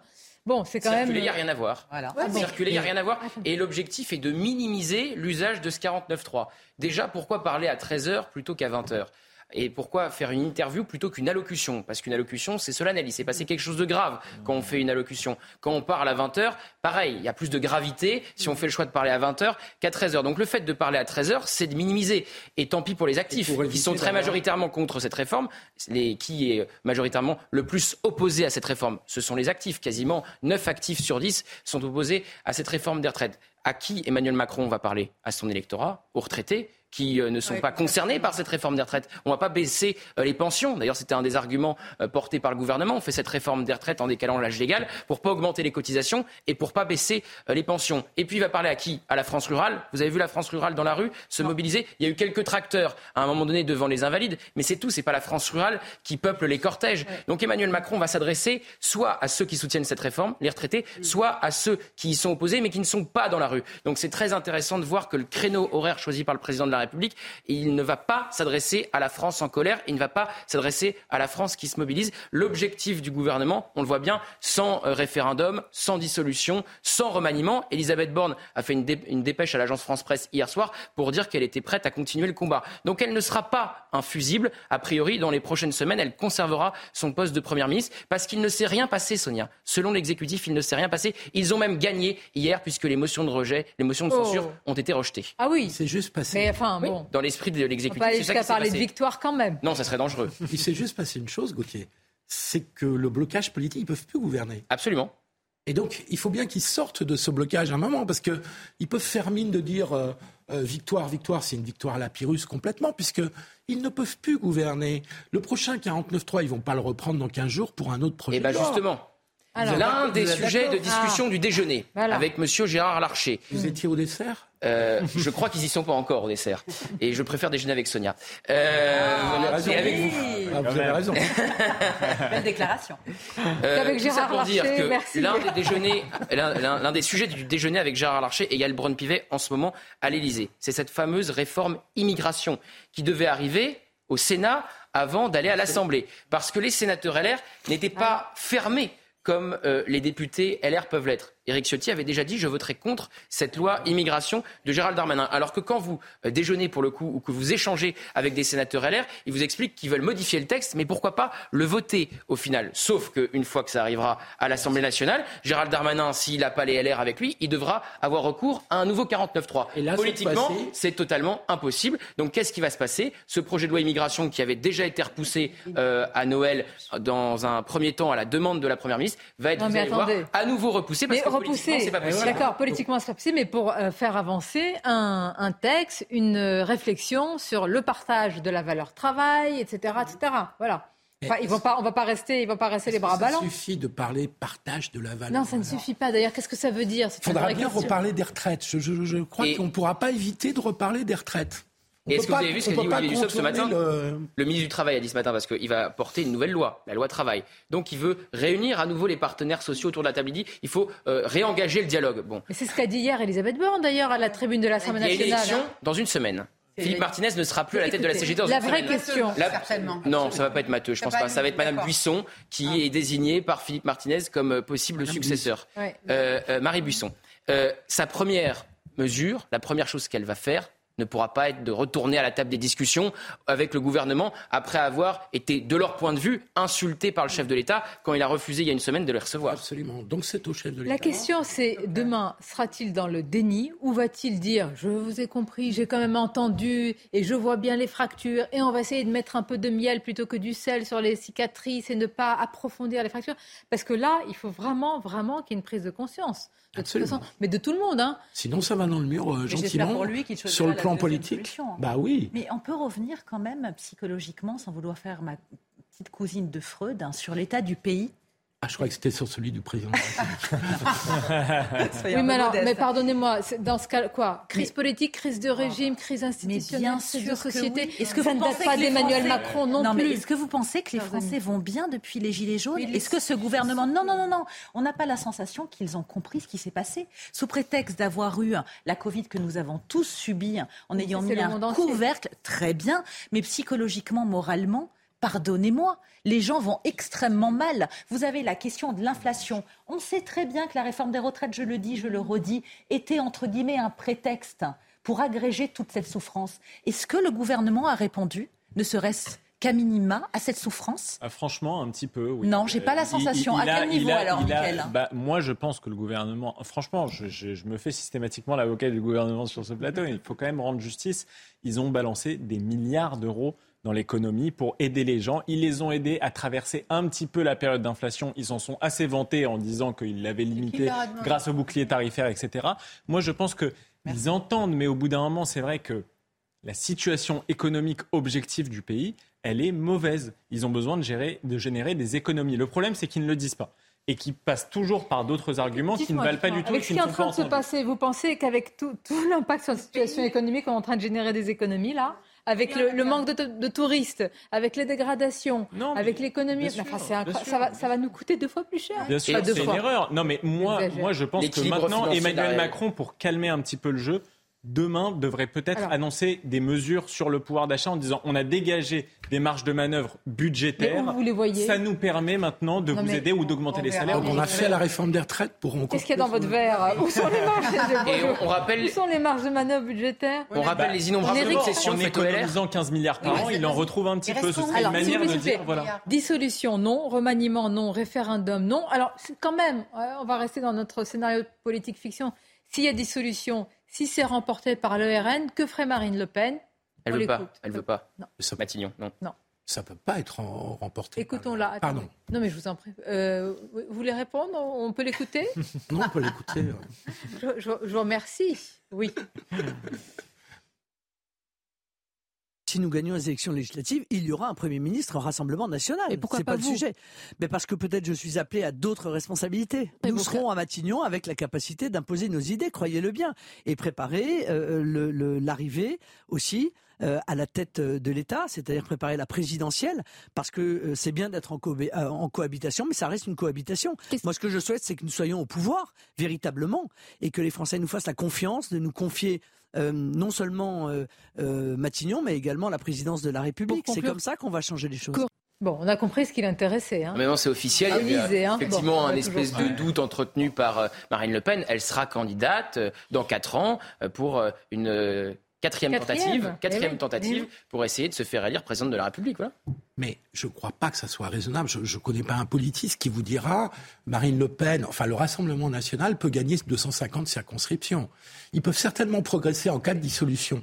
Ah mais tout seul, sans stratégie d'alliance avec, euh, je Mais sais pas qui d'ailleurs, en va face parler. Les LR sont ratatinés. euh, euh, la, la NUPES Oui, est en la train de se elle- diviser.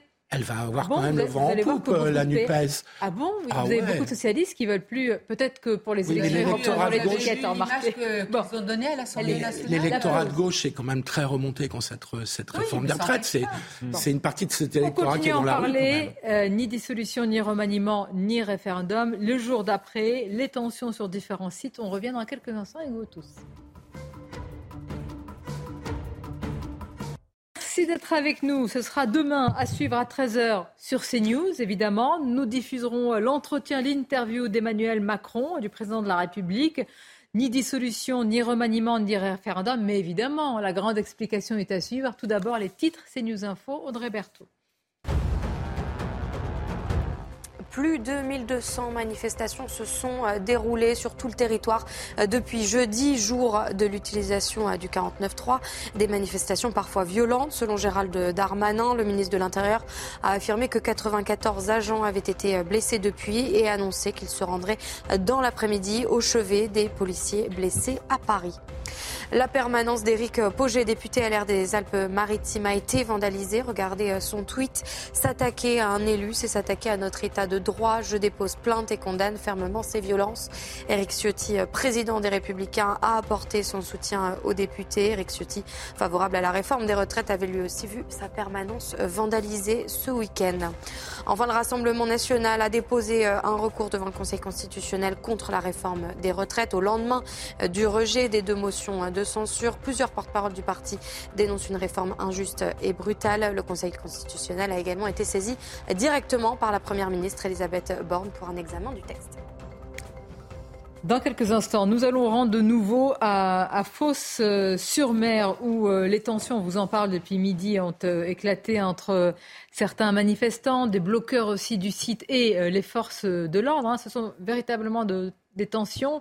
Laure Para, qui est sur place, et nous l'écouterons tout à l'heure, nous rapporter des situations de fort blocage et de tensions prégnantes. Nous serons aussi du côté de la centrale nucléaire du Blayais. Ce sera avec Antoine Estève qui va interroger un responsable syndical avec cette centrale qui est bloquée. Mais tout d'abord, euh, sur le plan politique, écoutez à nouveau Marine Le Pen qui avait demandé depuis hier, depuis quelques jours d'ailleurs, le départ d'Elisabeth Borne. Mais Madame Le Pen, qu'est-ce que ça va changer? Sa réponse. En effet, euh, euh, avoir demain une Elisabeth Borne avec une moustache où ça changera rien. Euh, dire bon, ce sera euh, la même politique, euh, euh, la même manière très certainement euh, de gouverner, parce qu'en réalité c'est Emmanuel Macron qui est responsable de cela.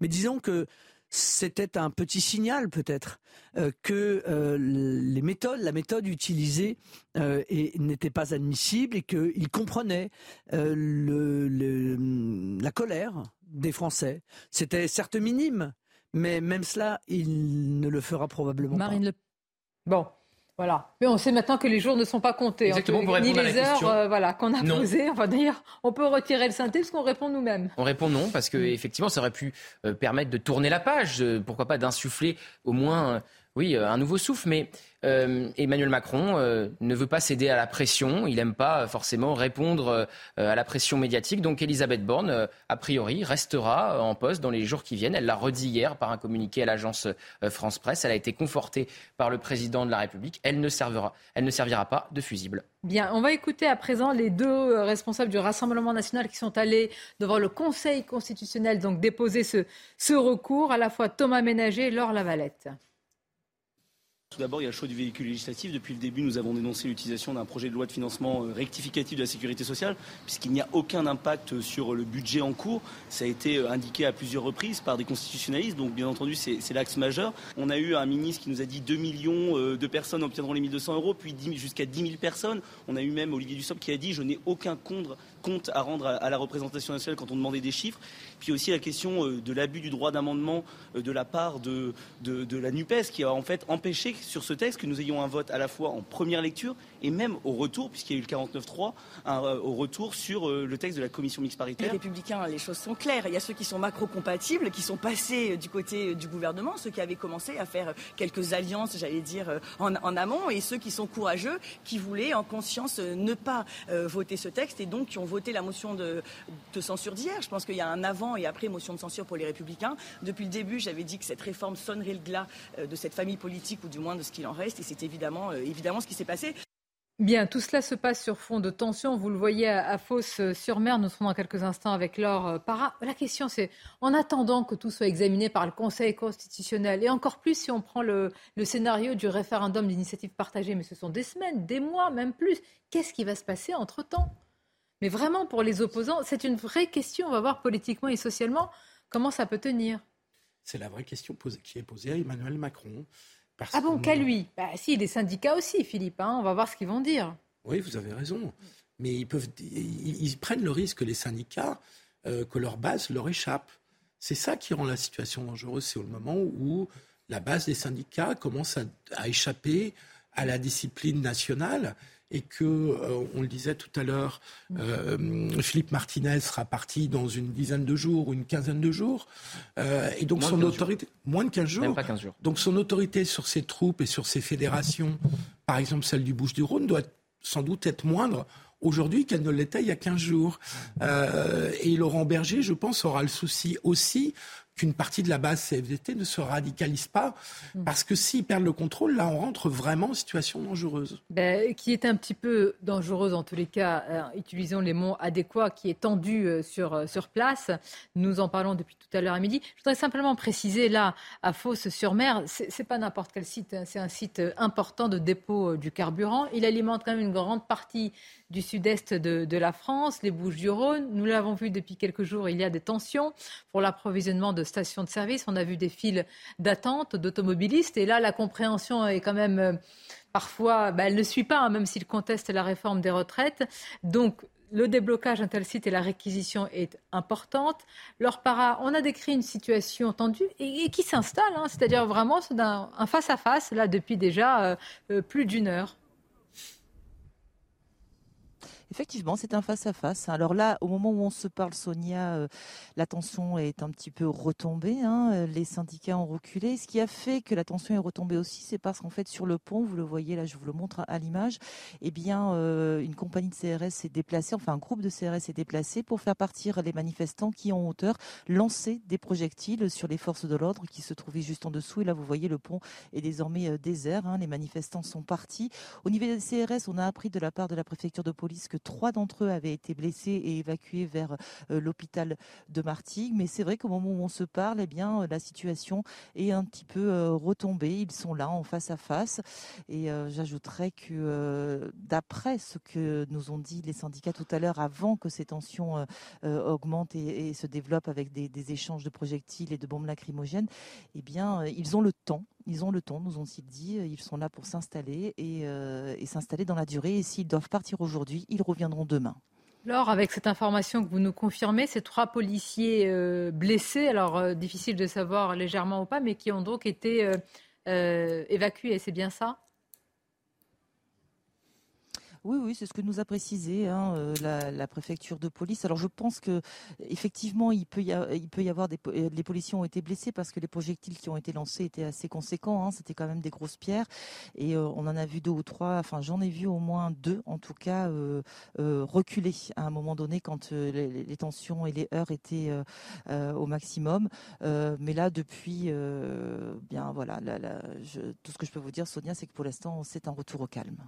Merci beaucoup, Laure, euh, qui vient nous le confirmer. Ce qui a été dit euh, aussi par, la préfecture, ce sont ces trois policiers qui ont été blessés et qui ont été euh, évacués. Effectivement, en scène de, de, tension, avec, il faut le rappeler, j'allais dire, une réquisition, c'est aussi la loi. Donc, est-ce que c'est un problème là de légalité ou de légitimité par rapport à ces manifestants et aussi ces responsables syndicaux qui disent, Michael Sadoun, mais c'est un coup de canif au droit de grève, qui est en réalité là un droit de blocage ah bah ça va beaucoup se jouer dans les prochains jours, ça. Hein. C'est compliqué parce que ça ne mine pas vraiment la grève, mais en tout cas, ça mine son efficacité et sa capacité de blocage sur le pays. Ça, c'est sûr. C'est pas tellement un coup de canif au droit de grève, mais son impact réel, oui, quand les gens demandent un service minimum ou quand ils demandent des réquisitions, en effet, ça, ça, ça, diminue les potentialités de, de, de ce droit de grève. Oui, mais attendez, les manifestants vont dire, vous ne nous avez pas écoutés, nous avons fait des rassemblements pacifiques et, euh, et d'ampleur, alors aujourd'hui, euh, on, on, bloque, et quand on bloque, vous venez nous réquisitionner, donc il n'y a plus de solution pour Oui, mais il y a une ambiguïté aujourd'hui, je trouve, sur le, le mot de démocratie, de, de démocratie et sur l'utilisation de la démocratie les gens veulent, je, je, pense, aspirent de plus en plus à une démocratie directe, du quotidien, renouvelée chaque jour avec des votes réguliers, etc. Or, on vit dans un système de démocratie représentative. Il y a eu une élection présidentielle puis législative il y a moins d'un an. Donc, ils ont déjà eu l'occasion de s'exprimer normalement. Ce que cette demande de changement politique révèle cependant, et c'est pour ça que je reviens sur ce qu'a dit Marine Le Pen, c'est que je pense qu'il y a eu un, bug dans la Ve République au moment où on a enlevé l'élection législative au milieu du mandat présidentiel et où on les a mis en calendrier.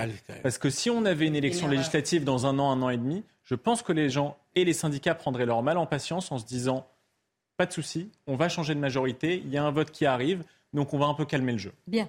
Pendant que Elisabeth Borne est en train de réunir ses ministres à, Matignon, on va aller à, l'Elysée avec notre journaliste Elodie euh, Huchard. Elodie, il y a déjà euh, ces informations autour de la prise de parole demain d'Emmanuel Macron, ni dissolution, ni remaniement, ni référendum, et puis euh, d'autres choses, hein, des choses qui fuitent depuis ces, réunions, notamment à l'Elysée, mais aussi à Matignon. Que pouvez-vous nous en dire à l'heure actuelle? Eh bien, Sonia, vous le disiez effectivement euh, du côté de l'Elysée, pas de grand chamboulement, pas de remaniement, pas de dissolution, pas non plus de référendum. Le président de la République qui veut consulter, il a demandé notamment au cadre de la majorité euh, ce matin de prendre deux, trois semaines pour réfléchir à une nouvelle méthode, un nouveau calendrier législatif, de nouveaux grands chantiers. Et il attend des cadres de la majorité eh bien, qui rendent leur copie d'ici deux à trois semaines pour lui donner un nouveau cap finalement et un petit peu de perspective. Ce qu'on sait aussi, c'est que le président de la République réfléchit d'ores et déjà, s'il va parler demain à 13h, vous le rappeliez, à prendre de nouveau la parole à l'issue de ces concertations, peut-être de manière un peu plus solennelle. Parce que justement, demain, il n'a pas voulu d'allocution trop figée, il n'a pas non plus voulu de 20 heures, jugé trop dramatisant par ses équipes. Il préfère s'installer dans le foyer des gens, nous dit euh, l'Elysée, mais le président de la République qui a bien conscience qu'une interview ne réglera pas tout. Et puis surtout, ici, les concertations, elles vont euh, continuer. Pour déjeuner, il reçoit Gérard Larcher et Yael Braun-Pivet. Et puis, euh, ce soir, un exercice de calinothérapie, nous dit-on, c'est-à-dire qu'il va recevoir les parlementaires de la majorité qui sont largement chahutés quand ils rentrent en circonscription, qui voulaient aller au vote aussi pour la plupart. Donc ils attendent aussi de voir ce que va leur dire le président de la République parce que évidemment on l'a vu lors des différentes réunions euh, de groupe en interne, ça tangue y compris dans la majorité présidentielle. Merci beaucoup, Elodie euh, Huchard, pour toutes ces informations. Euh, Gauthier, alors, il y a ce qui est dit autour du président, la prise de parole et aussi la, la première ministre. Quel, est, j'allais dire, l'esprit en ce moment par rapport à ce qui s'est passé hier? Est-ce qu'il réalise quand même que le, vent du, du boulet pas passé loin? Non, mais on le voit, on le voit bien. L'objectif, c'est de minimiser très clairement l'usage de ce 49.3. Euh, déjà, il y a les ministres qui s'expriment effectivement dans le Parisien ou dans le JDD ce week-end. Euh, Bruno Le Maire qui a dit que le gouvernement sortait renforcé euh, de cette séquence. Aujourd'hui, autour d'Emmanuel Macron, ce matin à l'Élysée, on disait qu'on n'avait pas perdu les motions de censure. Les motions de censure n'ont pas été adoptées, pour l'une d'entre elles à neuf voix près. Donc c'est quasiment une victoire dans leur esprit. c'est comme ça qu'on le perçoit euh, du côté de l'Elysée. Ensuite, l'heure, très intéressante, l'heure choisie pour le chef de l'État pour qu'il s'exprime demain, 13 heures plutôt que 20 heures. C'est pas une allocution, c'est pas donc c'est une interview, c'est pas une allocution pour euh, gommer le côté solennel que peut prendre une allocution pour minimiser ce qui s'est passé. Ensuite, il s'exprime à 20h, donc il va pas toucher les actifs. Les actifs travaillent par définition euh, à 13h effectivement. Donc il va pas toucher les actifs alors que c'est les actifs eh très majoritairement qui sont opposés à cette réforme des retraites quasiment 9 sur 10. C'est euh, les actifs qui sont dans les dans les cortèges, c'est pas les retraités. Donc à 13h, on s'exprime effectivement face aux retraités l'électorat quelque part d'Emmanuel Macron qui n'est pas concerné euh, par cette réforme. On ne va pas baisser leur retraite justement, leur niveau de pension. C'était un des arguments euh, de l'exécutif de dire on n'augmente pas les cotisations, on ne baisse pas les pensions, donc il faut augmenter l'âge de départ euh, légal. Et ensuite, c'est la France rurale qui regarde le journal de 13 heures. La France rurale, elle est mal peu hein, représentée voilà, dans, dans, dans les cortèges. Donc effectivement, c'est vraiment pour minimiser l'usage de ce 49.3. Bien, on va euh, de nouveau se rendre euh, sur le site de la centrale nucléaire du Blayet avec vous, Antoine Estève. On l'a dit tout à l'heure, la grève est partie pour durer. Il y a des barrages filtrants qui ont été mis en place à l'entrée du site euh, nucléaire où vous vous trouvez.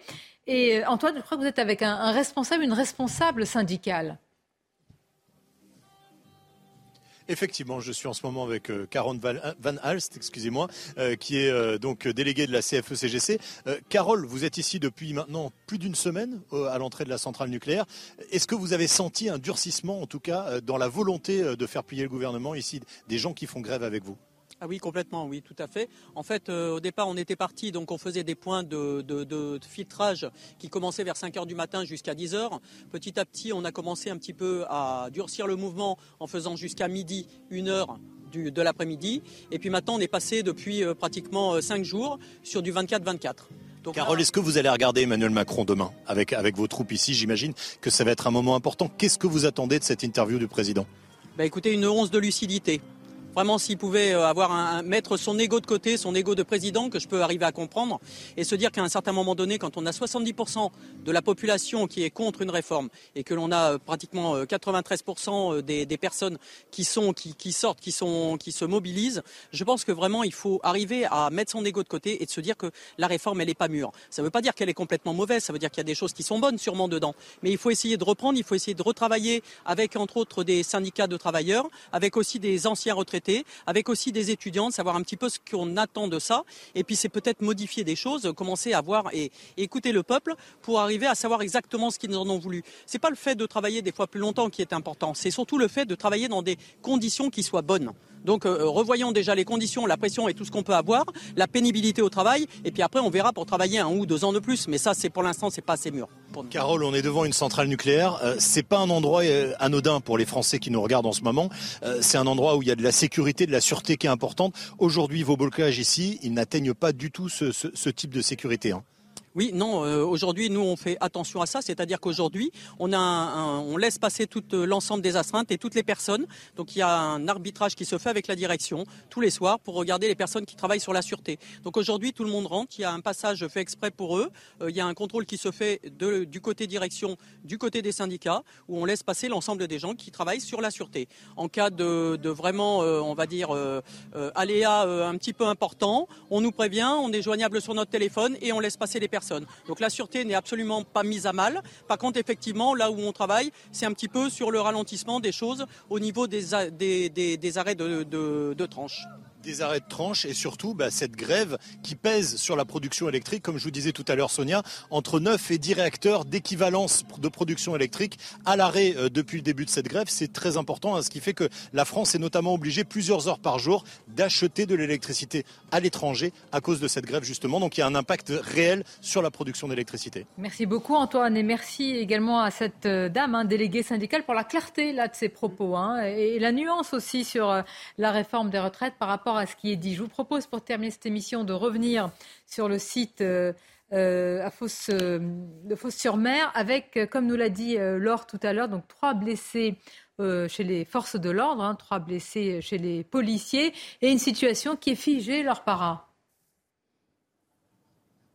Oui, une situation qui est figée. Je, voulais vous apporter ce petit éclairage. Hein. On a appris ce matin en discutant avec des salariés de ce centre de dépôt que ici, normalement, c'est entre 800 et voire jusqu'à 1500 camions qui viennent faire le plein pour euh, euh, aller euh, ben, fournir hein, les stations essence du département, voire même de la région. Et aujourd'hui, il y en a une poignée qui a réussi ce matin avant que les manifestants s'installent et que les policiers bloquent l'accès à l'entrée euh, du dépôt euh, de Fos-sur-Mer, eh bien euh, qu'une petite quarantaine de, camions-citernes avaient réussi à faire le plein. ils savent, hein, les manifestants, que c'est un site stratégique. Voilà, je voulais juste vous éclairer là-dessus. Très important, Laure, et je rajoute à, ce que vous dites, c'est autre chose, hein, c'est la grève des éboueurs, déjà dans la capitale, annonce à l'instant, qui vient d'être reconduite jusqu'au 27 mars. Donc vous voyez, voilà, les situations de blocage qui font se multiplier, les forces de l'ordre qui sont dans une situation compliquée, tendue, avec trois blessés importants hein, qui viennent d'être euh, évacués. Une prise de parole demain du président de la République avec les premières informations de Gauthier Lebret qui nous dit quand même que, euh, je veux dire, il n'y a pas une reconnaissance hein, ni d'une défaite, ni d'une fragilisation. Au contraire. Dans l'esprit du chef de l'État, voilà. gagner euh, deux motions de censure, éviter la chute du gouvernement, ce n'est pas une défaite, effectivement. L'usage de ce 49.3 n'est pas une défaite euh, pour euh, l'exécutif. Nous serons demain en édition spéciale à partir de midi, avant cette prise de parole, que vous pourrez suivre en direct, évidemment, sur CNews. Je vous dis donc à demain avec grand plaisir. Et je vous remercie. Merci. Merci.